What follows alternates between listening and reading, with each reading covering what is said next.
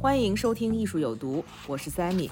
啊，今天我们非常荣幸请来两位老朋友，一位是文化土豆的主播张一帆，Hello，大家好。然后还有一位就是我们最受欢迎的这个嘉宾，艺术史学家、作家张雨玲。所以今天要请两位重量级的这个嘉宾聊天，主要是因为我们今天要聊的这个人实在是太难聊了。今天我们要聊的这位是 Mark Roscoe，叫什么马？嗯。马克罗斯科，中文就是美国抽象表现主义的代表人物之一吧。我们特别简单的来说，之所以聊他，是因为现在正在巴黎的 LV Foundation。呃，这个 LV 的路易威登的基金会有一个呃，应该是近三十年来最大型的一个罗斯科的回顾展，然后这个展览也将持续到今年的四月二号。这个展览被各种各大媒体都吹捧到一个，就基本上是吹到天上去了。FT 啊，然后纽约时报啊等等这些西方主流媒体基本上都给了这个展览是，嗯，这一个近近十年来最值。值得看的这个展览，然后所以我们就叫非常不远万里的专门为了这个展览去了一趟巴黎，看了这个展览。看完之后呢，就觉得有很多想要跟大家分享的事情。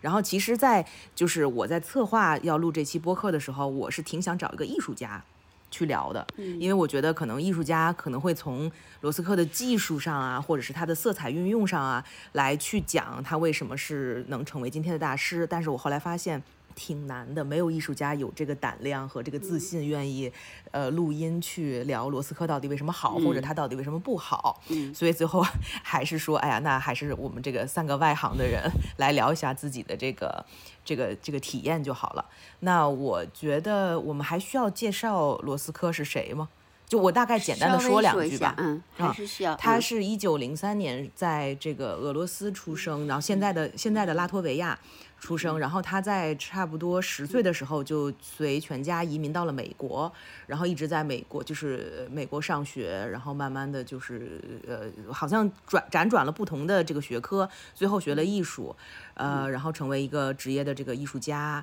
呃，大概在，但是他一直是到四十年代末，就他四十五岁之后才开始，就是有了他现在的这个大家比较能耳熟能详，能一看就知道是罗斯科的这种 multiform 的这个这个表现形式这种。然后他在大概六十六岁，就是一九七零年的时候，呃，各种各种原因吧，自杀身亡。他其实家里都算是高级知识分子家庭，然后他爸爸那个时候是因为他是他们家里有五个兄弟姐妹，她是最小的，然后她在十岁的时候。她的大哥已经是可以就征兵的年龄了，所以她爸爸是为了逃避，就是让自自己的这些儿子们呃被。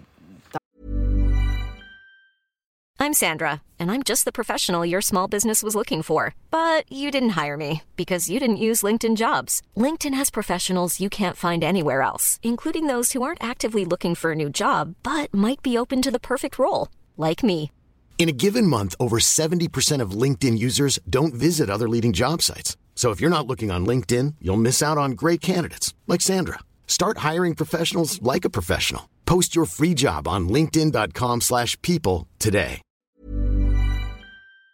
当时的对对，就是征兵，所以才携全家就是移民到了美国。他是完全在美国接受的教育，还是他中间有没有去欧洲游学？没有，没有，没有。 嗯嗯，但是他是一个怎么说呢？我我我我读到的一些资料就是说，因为大家都会以为他是一个特别 religious 的人和这个家庭背景，但其实完全不是。就是他爸爸是一个非常反宗教的这么一个人，即使他们是很老的犹太家族，但是其实他爸爸是非常反传统的。我我再插一句，就是为什么呃所有的这个。各种媒体都说这个必须是近十年来必须要看的展览嘛？其实我觉得对人来说最大的吸引力是因为这是一个史上最贵的展览。对对对，嗯，因为它所有作品的借展费用已经高昂到没有任何的一个公立的美术馆是可以承接的。所以现在很流行，就是所有的展览都会在全世界 tour 嘛，啊，这种巡巡游。但是呢，因为这个展览实在是太贵了，它的借展费和它的保险费，再加上其实罗斯科用的很多材料的问题，其实它那个画布是挺脆弱的。所以就造成了运输的保险的成本就更高。嗯，全世界也只有这个叫什么，全全世界第二富的这个 LV 的老板才有这个钱，有这个经济实力能。做到这么大型的一个展览，所以就是嗯，媒体都说下一次看到这么大型的一个展览，就应该不知道是什么时候了。嗯，这也是为什么就是所有人都愿意为这一次展览买单，说啊，我要同一时间之内看到一百多幅罗斯科的作品，会专门为了这个事情飞一趟巴黎。嗯嗯，那你来，你可以来讲一下你你你看的展览的感觉啊？好呀，我我可以先说一下，一个就是我觉得在巴黎一个嗯。有一个很有趣的现象，就有一点像这个新时期的一些不同的大家族，他们争相的，就是呈现。本身听到这样的宣传，我心里是打一个问号的，因为这种展览，我们说实话，就是呃，国家美术馆办，就在伦敦的办达芬奇的时候也这么说。去年我们才去看了维米尔吧，在阿姆斯特丹，所以大家其实现在都会说啊，这是。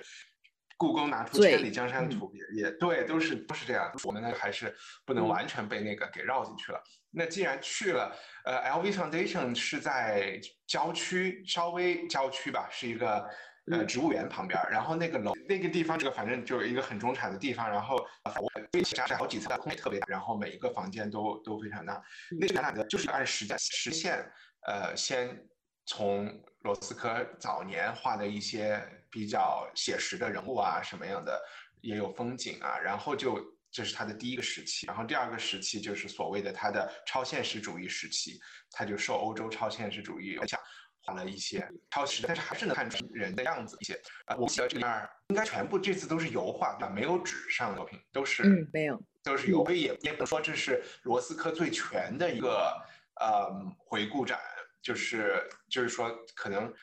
他。更多的是它第三个部分收集了它的这个 multiform 这种色块的这些画，我我我也没有数过，可能好几十张吧。然后就从各种颜色的，就是彩虹上的颜色和黑白的都有。然后逐渐到了它的末端，就是他患得病之后啊，人老了之后就开始画黑白的那个图像。然后非常有趣的是，贾克梅蒂在最后一个黑白的房间是和他并置的，对吧？就是贾克梅蒂的那个瘦骨嶙峋的那个人已经画到最，就是像一个影子一样的那个形象，和他的黑白的这个东西并置在那一起。那个东西对我来说还是挺，挺挺的，呢，他感觉就是会很累。然后。我之前看罗斯科的作品，都是我觉得他是比较适合你一个人坐在他前面，进入一个冥想的状态去看的。但是这个就有点有点有点应接不暇感觉了。而且其实我们问过，就是。就是所有看过的人，其实大家体验都不是很好，因为，呃，人太多。就是这次他们肯定就是能卖就卖嘛，所以就是去的人他们没有控制人数，所以如果你是白天去的话，基本上你只能看到人头，你都很难靠近那个画面。天然后它的那个每一个，你也知道每一个房间很大嘛，它是每一个房间在画面前和中间空间都是人。然后我我之我之前就有问过这个情况，所以我就选择我晚上去，因为他八点钟关门，我想说我们六点钟进去，所以真的是到了七点钟的时候就没有人了。其实七点钟的时候你就能看的体验就更加对，更加更加舒适一点。嗯，你我就是明显感觉到六点和七点之后的那个体验就很不一样，因为六点钟的时候我们还是都是每一个上面都是人头的看，所以那个就感觉这个里面场子里面有多少人和你的体验也是有很大关系的。有的有的，嗯。那我问 Sammy 一个问题，就是说你你在看这个展之前，你对罗是一个什么样的？或者你最最开始是怎么接触到这个艺术家的？然后和你看了这个展览之后，你有有什么新的感受？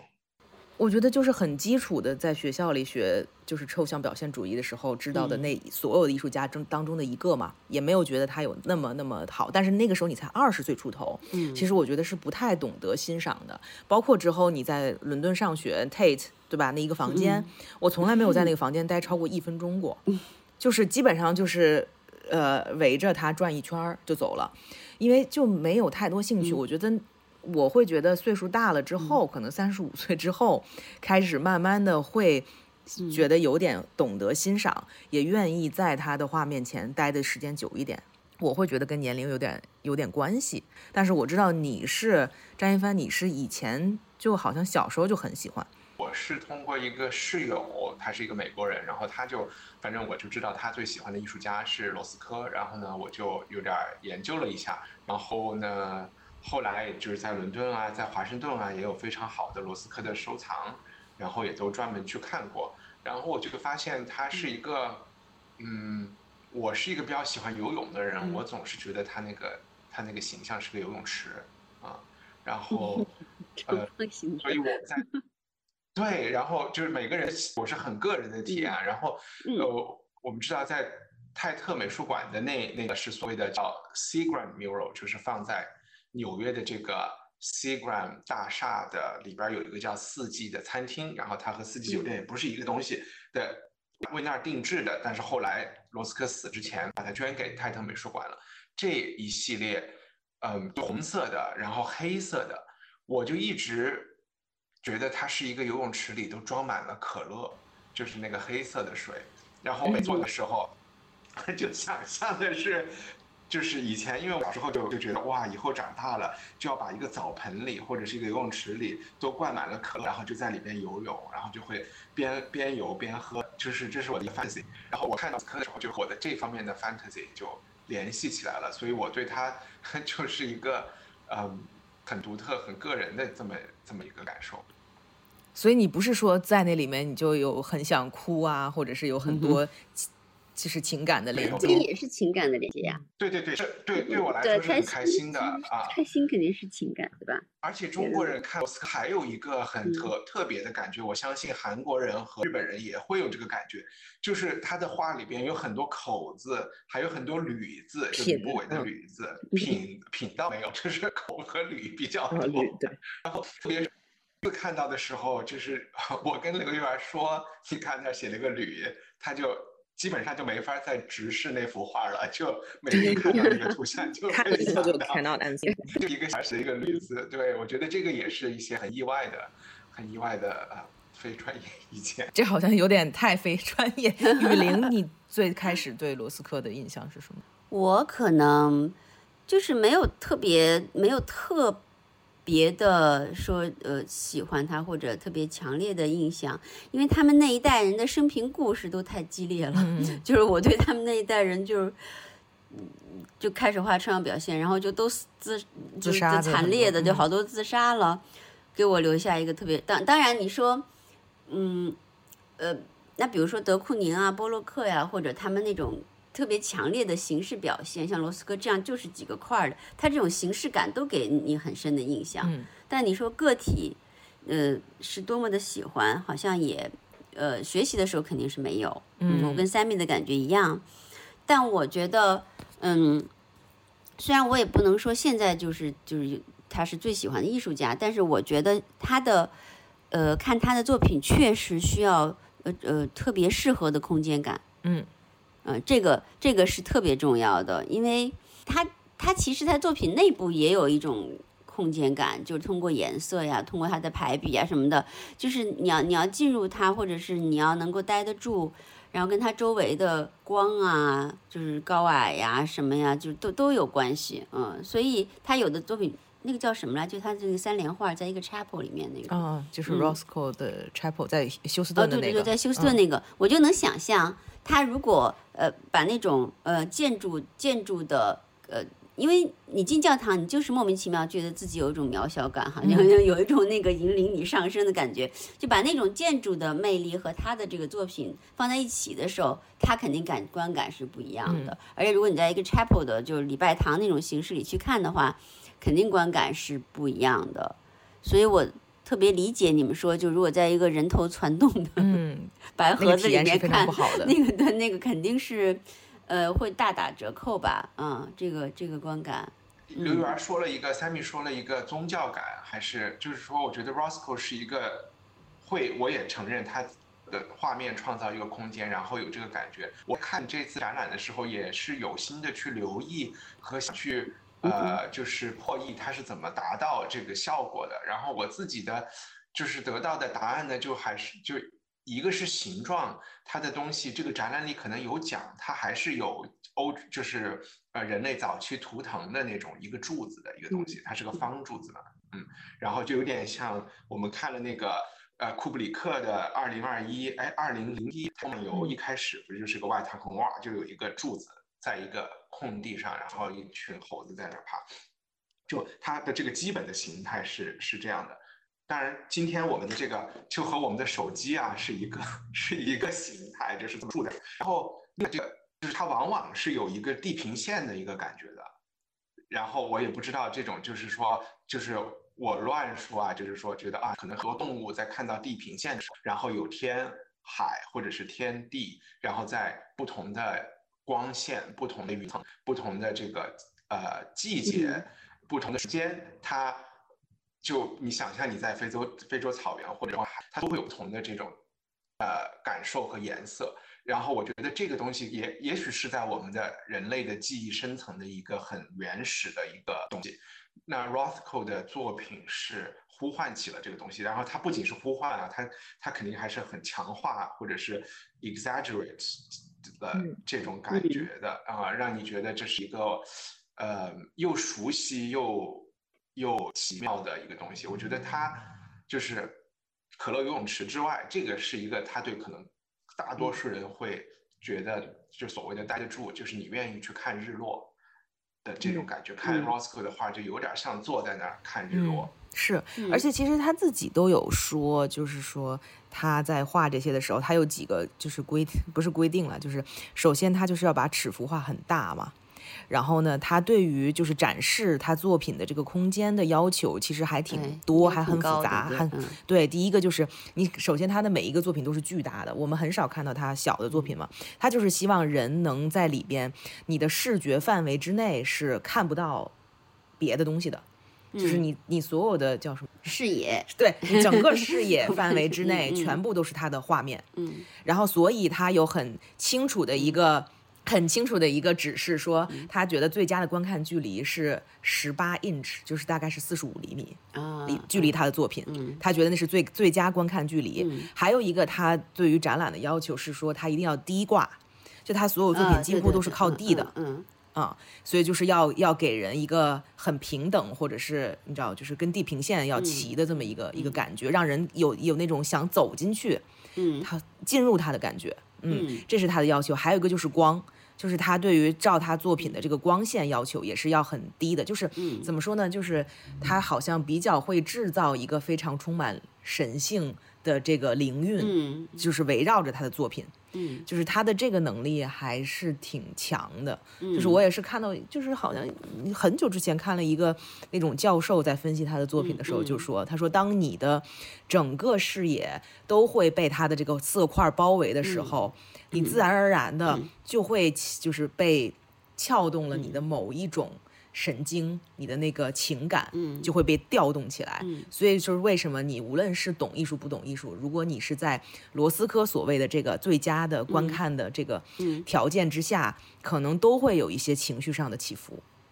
对对对，其实我觉得一帆你说的那个就跟 Sammy 说的就联合联系起来了。我们面对一个广阔的景色，在天地间的时候。都有一种人生天地间的就感感怀，对吧？不管你是看日落，还是在，还是看大海，或者看什么，看星辰。呃，每当你你处于一个天地之间的一个造对一个小造物的感觉的时候，你都会被激发就是情感。我觉得他是找到，所以说他的画里画里画外的空间都特别重要。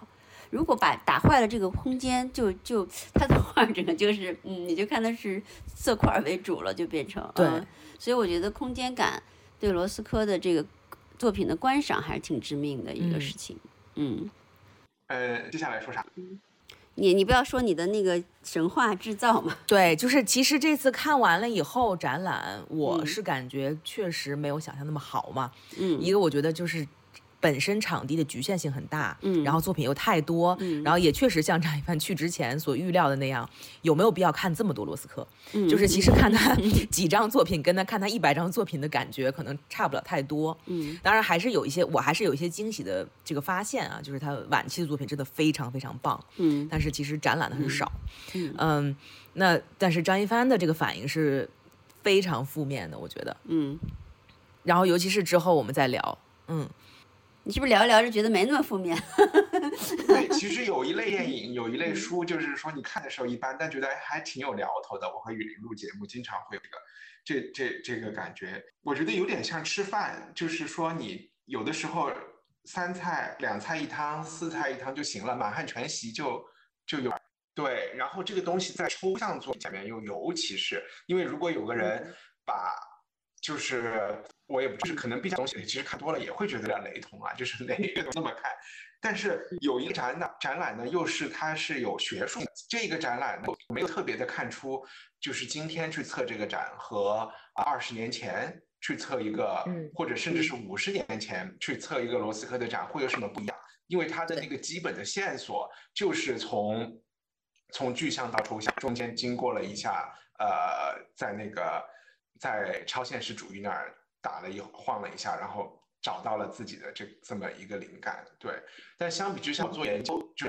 回来查了一些资料的时候，我现在找不到是哪一个哪一个 paper 了。有一个人写了一篇文章，然后他讲的是六十。哎，八十年代，八二年还是八三年，在当时的佩斯，当时的佩斯好像名字是什么佩斯 Widenstein，呃，纽约的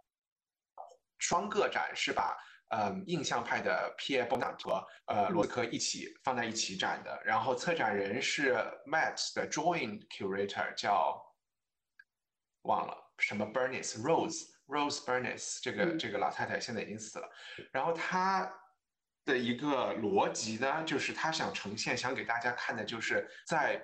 包纳的画里面，比如说他画一个室内的一个风景，然后室内的一个一个人坐，然后背后墙，然后有个门打开，外面是看到户外，你就会发现，那可能他的那堵墙是，比如说墙是有个墙群的，对，那就是罗斯科，你把它放大出来就是罗斯科。然后写这个文章的人，就是他肯定也是当时那个 catalog 里肯定就有讲，就罗斯科在他。就是在他跟我们出现之前，约有一个很大的波纳的展，他对他是去看过的，他是肯定会作为艺术家是会去看那个展的。然后，当然这不是说他抄袭了伯纳，而是说他可能他脑子里，因为我们知道罗斯科也是一个知识分子，就是他在想的很多东西在这个点上得到了突破嘛，嗯，然后他看了以后受到了影响，然后他这个给发扬光大了。我就觉得啊，那比如说。像这样的一个就是很有针对性的展览，就会讲清楚了一件事情，或者是他他给你解释了一个理论吧，或者是一个人的一个观点。但回到这个特别大的这个很全很大的这个展上呢，就未必有这个感觉。相反，我觉得它还会起到一些呃相反的作用，比如说，比如说它给你全的感觉，但是它并不是。那种 critical catalog 一样的，所有的画都在这儿，所以你也不知道没有被他借来的东西什么样。反而我又觉得，可能还有一类，比如说我刚才在网上搜了一下，罗斯科还画了很多 Greek 的东西，就是呃呃这些东西印象不多，我觉得没有怎么看到，可能有一两件也说不定。就你也可以专门测一个展示它。尤其是如果是这种是他的一些 sketch，那就是在纸上作品上的。那你没有展的时候，如果你看了那个展，你就会觉得，哇，罗斯科是写画的东西。如果你没有这些，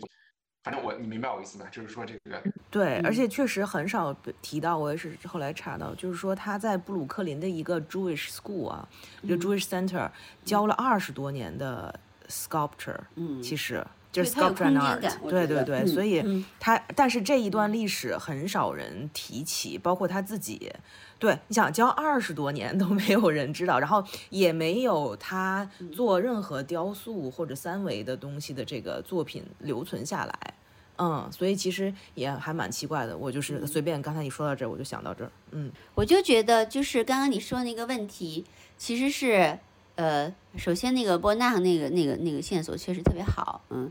嗯，波纳其实是对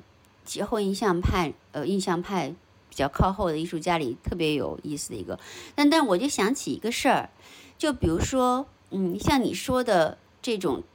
我们这边经常把叫做大师展哈，就这种级别的人，他其实是。可以一展再展的，嗯，就是它是一个进程中的感觉，就它一个展肯定它只是只能是达到一个 一个效果之类的啊，就是你看，比如说，我当时是因为跟别人聊，我说这种展就不应该在中国的这个宣传就不应该叫大师，就是强调它什么是大师展、网红展，就是这样的展。我的意思就是说，他就是这种伟大艺术家的展，他就应该一直看，一直展。嗯，就我不是反对大师展的意思，我不是反对大师，我恰恰是，我恰恰是支持大师，不是把它挑出来，是因为他是大师展才，就是说你很难展一次这种感觉，就是应该常设，对，常设展。对，比如说，比如说，你看那那奥赛，他们现在每年还有大展是关于德加、关于梵高的。对吧？就像你说的样，有的展它是有个有个特殊线，有有的展是有特殊的线索，什么梵高的这那这那，对吧？同一个特殊又一个策展人又发现了一条研究线索，或者是有的展就是他一个时期，或者有的展就是梵高在一个村，或者有的展就是，嗯，当然当然也肯定有那种呃，就是好几年做了一个。全世界能能能能大就大的那种展也会有，嗯，那个也有它的一定的意义，但它肯定都，所以我觉得这种像这种就是艺术资源特别多的艺术家，他可能就是要通过各种展，就是这种大而全的展呢，他他他虽然打这个就是是最贵的这个展，听起来有一点那个太势利，有点 俗气，但是呢，确实也有它的道理。就是就是这种展，对好多机构来说，不管它是私人的还是就不管它是这个企业的还是美术馆的，或者对很多人的观众的生命来说，都是一生一次的。真的，有的展就是对于我们生命的长度来，或者是一生两次已经算很幸运。对，就那种全世界调一个很贵的人，就从私人藏家，从美术馆，然后呃好几年，把他们全攒一堆儿这种展。就纯为咱们眼睛的经验，有时候你就觉得，你你反正你看了可能没有觉得就是特有研究性或什么的，就纯为你的视觉经验，可能它还是有一定的价值的，就是这方面来说。但我特别理解看罗斯科，就是说你你纯为你尝品尝过这个，就是说呃视觉经验有时候还是蛮重要的。你虽然看了有我我们我我跟 Sammy 肯定都有这种感觉，有时候你看了一个展觉哎什么样的，但是后来跟人聊一个事儿时，你突然觉得哎那次我看了那个，对那次我看了那个东西确实是有价值的，对对对，就是在那个展里看过是那么讲那件事儿的，你突然就那什么了。所以视觉经验来说，这种呃，而且相对于我们有限的人生来说，然后相对于美术馆有限的财力来说，我觉得这这就是这种展的一个挺大的价值。我觉得还有一个比较偏的一个一个点，就是说。其实现在的流行方肯定不是做这种市场上最贵的白人男性经典这种卡通里头的作品，对吧？然后呃。所以 LV 能这么做，其实现在是有点反潮流的在做一点，其实挺好的，其实这也挺好的。对，但是你知道，大家因为我觉得不知道是不是因为罗斯科太有名了哈，大家老觉得哎呀，怎么又是他，又是他？结果真的一查，他上一次大展是二十五年前，就是其实他已经很长时间没有做过这种回顾展了。嗯，所以还是算挺值得。他不像就是比如说在英国，你说这个。弗洛伊德啊，这个 David Hockney 是吧？转转来转去，培根就这三个人，就是一会儿又展，一年对，一年至少 有一个大展。对，就是呃，这个罗斯科的展览其实是挺少的。嗯，所以这个大展，嗯，这方面来说，对我觉得你们去了是绝对值得的。不管你们回来 感觉有点有点噎噎着了，或者怎么着，嗯，还是非常值得的，还是非常值得的。我觉得罗斯科有一个我们都。就是说，有刚才提宗教性，就是他是是一个带带着光环的一个艺术家，因为他的东西，我记得就是我们文化土豆的 G G 跟我说过一个事情，就是在他在圣马丁学的艺术史嘛，然后有一堂课，老师就让他们复制一幅自己最喜欢的罗斯科的作品啊，然后当时的这个这个课的内容，呃，他们复制罗斯科，就是说你们最喜欢的艺术家，你就选一个。然后 Gigi 就选了呃罗斯科，呃当时他就觉得啊这可能比较容易做，后来他发现太容易做，嗯很难。但是我后来想了一想，这个和技法还是没有关系，主要是罗斯科可能他绘画的那个方式有一些，他有一些随机性的，就有点像，嗯，就你可以做一个罗斯科风格的作品，但是你复制一张和罗斯科的画，或者是 Jackson Pollock 长一模一样的作品。你还有点难，因为它随便一撒，罗斯科的可能有的画布是湿的，有的东西是那个颜色自己润进来的，就你其实是有点无法复制的这么一个事情。Anyway，但是我但是很难复制，也就成了它的，我觉得它的光环的一部分。然后它这个宗教性也是它的光环的一部分。然后我们把某一个艺术家称为大师，我觉得也是光环的一部分。然后我想说的是，哎，我有点想说的。就有点不一样了，我就觉得在看美术馆宣传和画廊，就是商业画廊的宣传的时候，往往会把一个呃东西添里去。然后像我刚才说的那个和大对比，那种展览就是一个美术馆策展人做的，他就完全不是为了制造光环做的，他完全就是一个解释一个历史的一个一个一个一个事实或者是一个一个现象。我就觉得对一个。嗯，比如说我们今天再去看，嗯，文艺复兴或者是更老一点的艺术家，像华托呀什么的时候，你也不会去说这个华托是一个，你就只会说他是一个很好的艺术家，然后你就会讲他的那个画儿和他的那个时代和他为什么这么做，你就不会说这一幅画他就是他就是牛逼，他就是什么，嗯，很简单的去制造一个。明白我的意思吗？但是在当代，我就觉得比如啊，我就觉得各种因素，就觉得哇，越当代的艺术家，我们越容易觉得哇，他是好牛好牛，反而对我就觉得有，就是离离我们远一些了以后，大家其实就是更冷静的在看看看艺术家的作品。这个展没有，这个展嗯有做。过度吹嘘吗？没有吧，应该不会再再对罗斯科做任何。其实我觉得最近二十年，就是罗斯科的一些研究，我觉得他的儿子真的是做了很大的贡献。嗯，就他他呃他自杀的时候，他儿子才六岁，然后呢，他长大之后就是等于呃继承了这个罗斯科呃基金会的执行人，所以他后来他儿子后来长大是一个。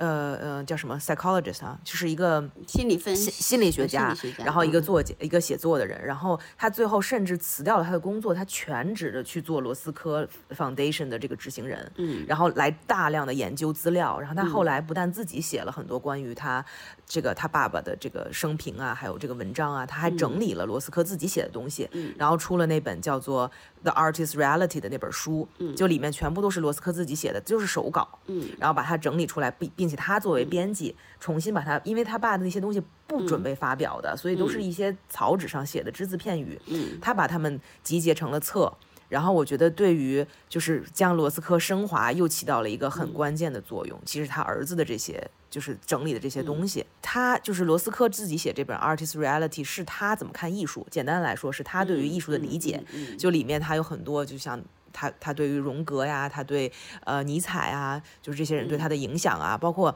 他写作，你会发现他是一个挺学者型的艺术家哈，就是我很难读进去，因为真的是挺难读的，但你会觉得哇，好像写的很有道理的这这这样的一个东西。但是呢，他这些所有的这些书写的东西是在他四五年之前，也就是说，在他现在我们熟知的他这个 multiform 的这个呃这个形象叫什么抽象表现主义的这个形象之前。他写的这些文字，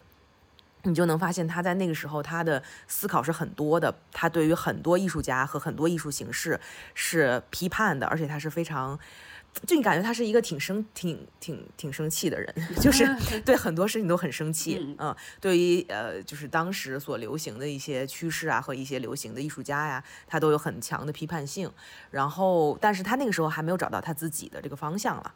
只是说，呃，你能看到他很深的一些思考，再加上他儿子写的一些东西，我觉得对于就是让他变得更加神话，都是有挺大的、挺大的帮助的。我就觉得是这样，就是说，嗯，当你比如说，当当他还没有奠定大师地位的时候，他就是有矛盾的一件事儿，嗯嗯，比如说，Sammy，比如说，呃，咱们现在认识一年轻艺术家，对吧？但我们觉得他很有才华，但是他还没有被大家认可。但这个时候我们就必须处于一个某种意义上给他造一个 legend 的地位，对不对？比如说这个年轻人他大家都不知道他为什么好，但我就觉得，比如说它的颜色很不，那我就要开始写它的颜色，是吧？这这是，所以呢，这个这个这个东西是一个。就是是一个度和一个有一条微妙的线在那儿，原因就你当你帮助年轻艺术家的时候，当你发掘有有有才华的人的时候，你必须得，呃，就是已经开始要制作这种 legend 了。某种意义上，因为比如说罗斯科当时肯定他他也有完全不被人认识啊，穷困潦倒什么的，对吧？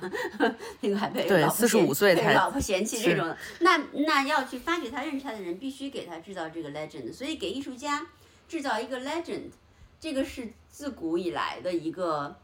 一个一个一个，就是说，就自从有了，特别是当有了公共市场，就是有了这个商商业市场以外啊，比如有订购人，你可以个人喜好，但其实订购人之前也有了，就别人的推荐或什么就不说了啊，就也要讲一番道理，就不说了。那个没有这么明显，就特别有了，就是市场化、商业化之后，嗯，你你让一个非常个体的表达。要想 对吧，形成进入市场，或者是得到哪怕不你不是为了市场，你是为了得到公众的认识，你都必须给他塑造一个 legend，嗯，就是特别特别客观的说啊，不是说你要吹，你一定要把它吹的完全嗯泡沫或怎么样的，但是就这个动作实际上是嗯，实际上是很难避免的，就是在每个艺术家成为大师之前，他肯定。都有一些地方是要，呃，被他自己和被他人反复的寻找价值，然后加加以宣扬，这种这种这个过程就一直是在在有，嗯。但是我觉得后来你说的那个神话，我觉得有一部分我在就是，我有一部分佳敏可以多讲一点。我觉得那个神话的问题，就是说，我们先不说那些什么表扬他的宗教或者怎么样的哈，那些都是一些理比较理论的啊。你承不承认都要再看，但它造成它现在如此的这个，呃，流行或者全世界的认可，它还是跟市场的关系非常非常大的。所以你说的那个铸造神话的市场部分，嗯，它到底是怎么一个回事？我觉得可以请 Sammy 讲一下。其实他那个神话，对吧？嗯，他他他肯定不光是说我我几个写文字的人。当然，那个大批评家的说法有有道理，但是他还是跟市场合力，才能够让他，呃，达到今天让你觉得稍微有点不安或者是有点抵抗的，对对，嗯，下面你说，嗯。对，但是其实 市场我也没有说研究的特别清楚，但是他确实是，就是一路以来，他嗯，一路以来他都还挺多贵人相助的吧。他在没有画他现在所熟知的这个形式之前，他其实就已经在 Peggy Guggenheim 的呃画廊里做展览了，在四十年代初。然后之后呢，Peggy Guggenheim 不做了哦。其实包括哎，我忘记是不是，哎呀，这个我不能不能做准啊。就是 Peggy Guggenheim 他。的这个展，他的很多展览其实都是罗斯科帮他写了很多的这个展评和文字，嗯，包括他当时的那个，嗯，他的画廊的名字不是叫什么二十一世纪嘛，然后好像也是跟罗斯科聊出来的，就是呃，就是罗斯科在这方面对。这个画廊主是有很大的贡献的。然后除此之外，呃，Peggy Guggenheim 不做画廊之后，他就自然而然转到了当时纽约另外一个专门做抽表的，叫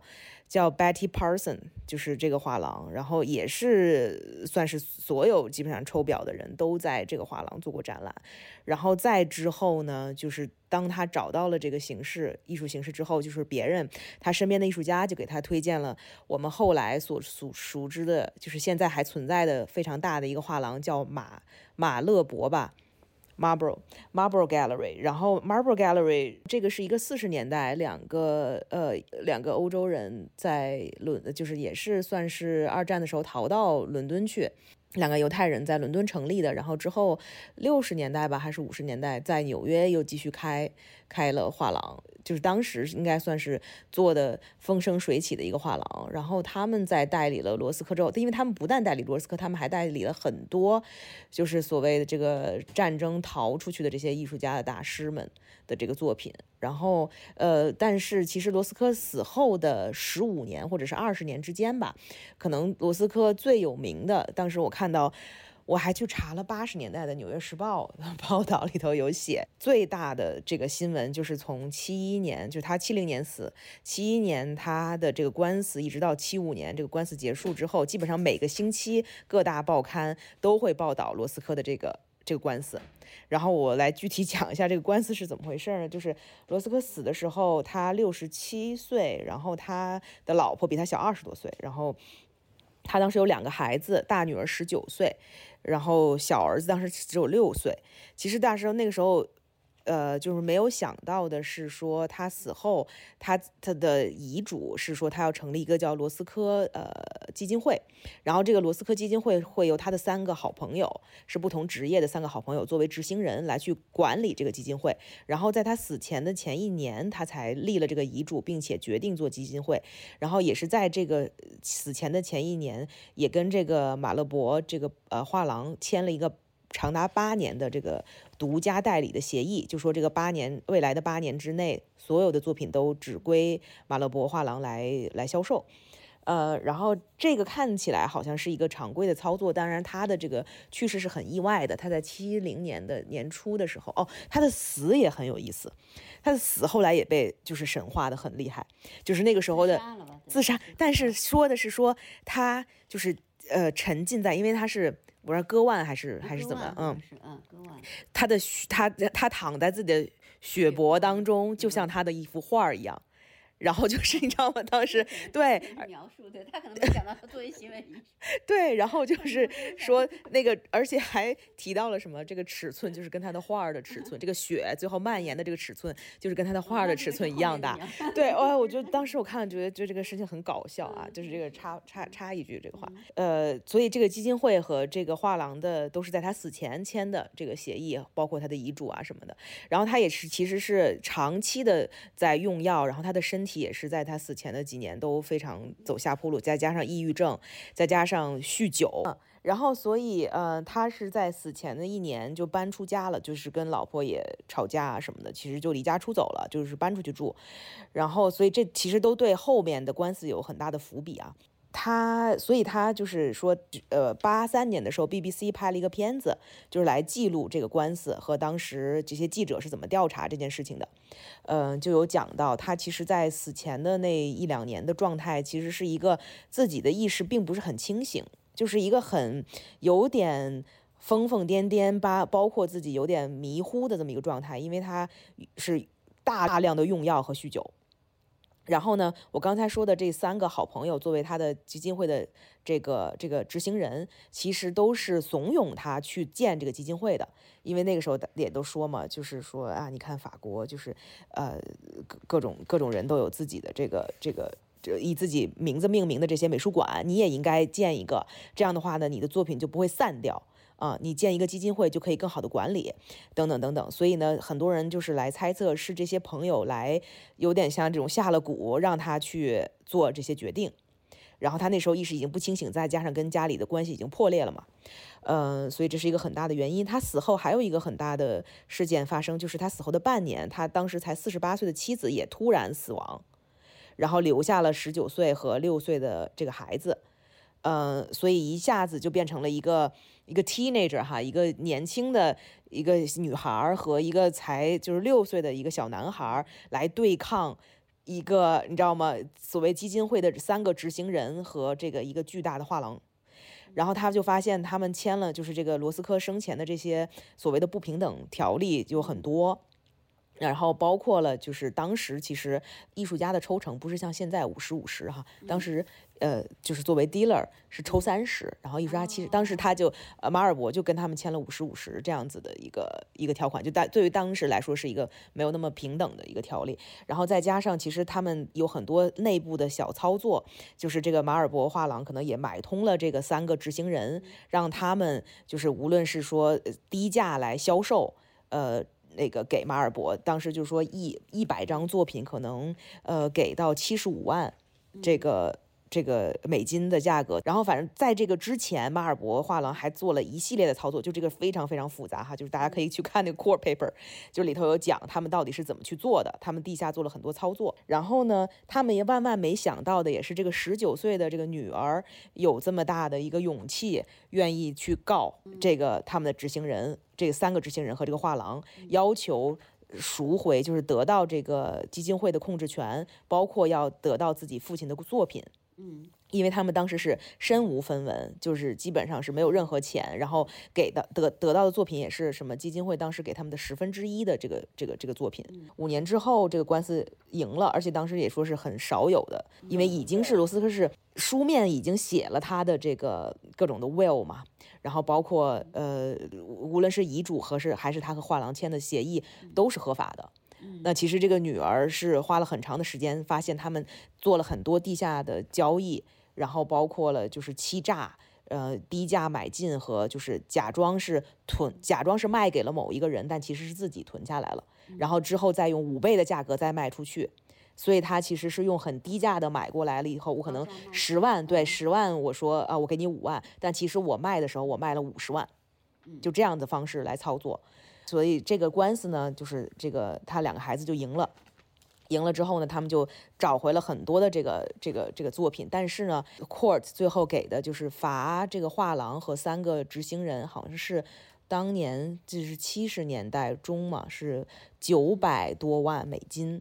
就是罚了很多钱。但是其实这三个人都呃，包括这个马尔博的这个老板都没有坐监狱。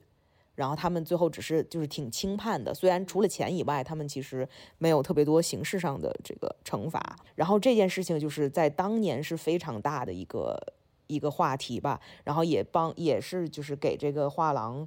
呃，反正负面影响很大，然后也从此之后所谓的一蹶不振吧，但是好像也没有觉得那么夸张的一蹶不振，就是 BBC 拍了那个片子之后，可能又再一次沉重打击，然后我们最近还会看另外一次沉重打击，再打击一次，就是二零二四年即将上映一个电影，好莱坞拍了一个电影，就叫《罗斯科》，就是专门来讲这个罗斯科家里人跟这些基金会和马尔博画廊抢这个遗产的这个这个故事的。所以我也很期待。然后这个这个这个电影已经说上映很多年了，二零二零年的时候就说上映，但是我不知道为什么拖到现在还没有上。但是据说我查了一下，二四年是会上，所以对于市场上来说还是挺就是挺大的一个新闻。而且大家也说啊，这个这个电影出来以后，让很多我们八零九零后。对于这段历史并不了解的人，可能又重新知道了这段历史，可能对这个画廊又是再一次的打击。最后他们所做的事情也是说，他们呃拿到了基金会的掌控权之后，他们在过掌控之后的二十年之间捐了一千张作品。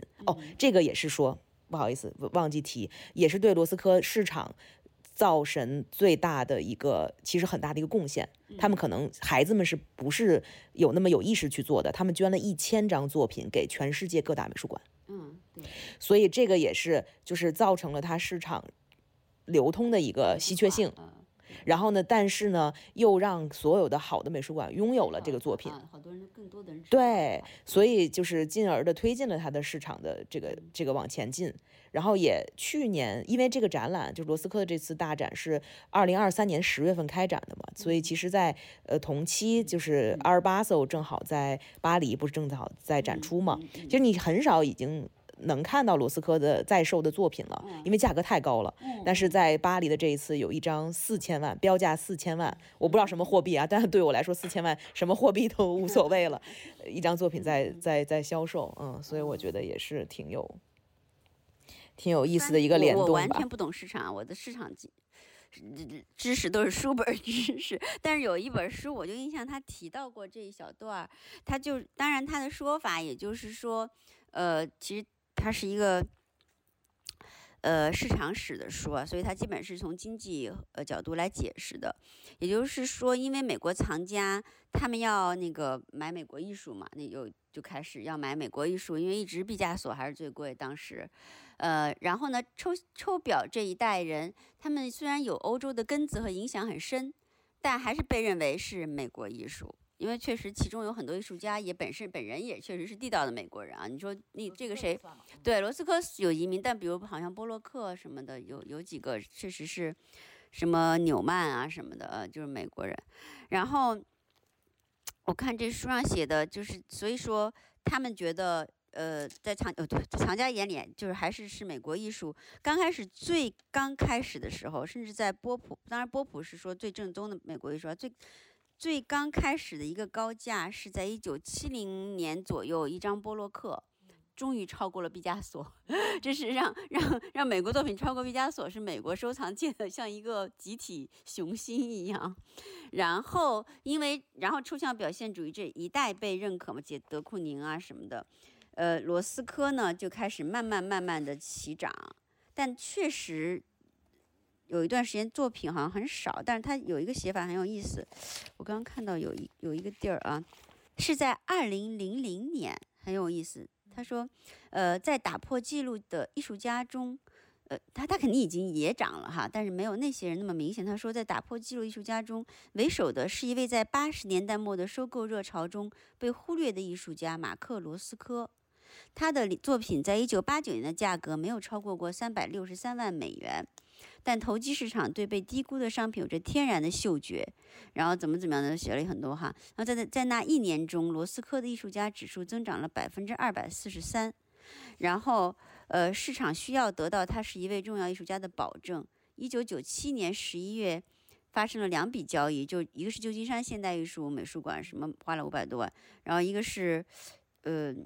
另外一个什么 b a n s。Noble 书店的总裁，一个大藏家，也买了一个很贵的，所以呢，这这就是慢慢慢慢啊，他就他就开始变成了一个市场的追的一个很很高的一个热点。最后，反正到现在，好像它的它的价格已经超过了德库宁，就反正有一些当时比他高高的很多的抽象表演艺术家，就他有一个后面的，他有一个后面，就是他他以前可能他的他的移民背景让他。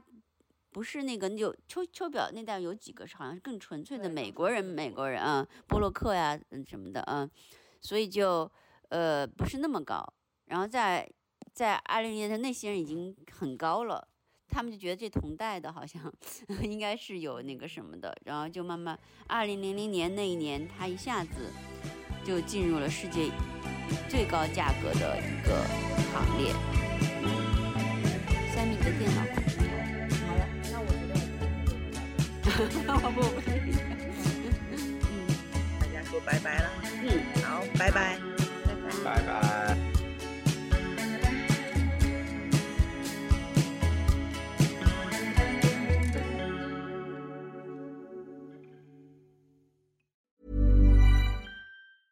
Mom deserves the best, and there's no better place to shop for Mother's Day than Whole Foods Market. They're your destination for unbeatable savings, from premium gifts to show-stopping flowers and irresistible desserts. Start by saving 33% with Prime on all body care and candles. Then get a 15-stem bunch of tulips for just $9.99 each with Prime. Round out Mom's menu with festive rosé, irresistible berry chantilly cake, and more special treats. Come celebrate Mother's Day at Whole Foods Market.